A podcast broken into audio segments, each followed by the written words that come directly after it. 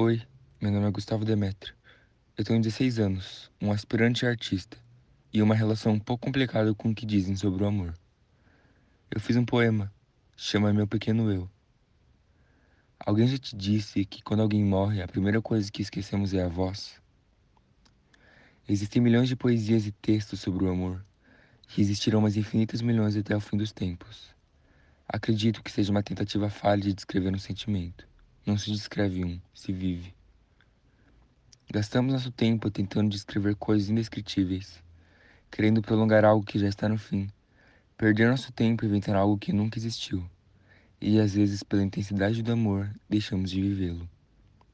Amor não é sobre os beijos ou sobre sexo, é sobre sentir saudade do cheiro de alguém, de se sentir triste por não escutar mais aquela risada.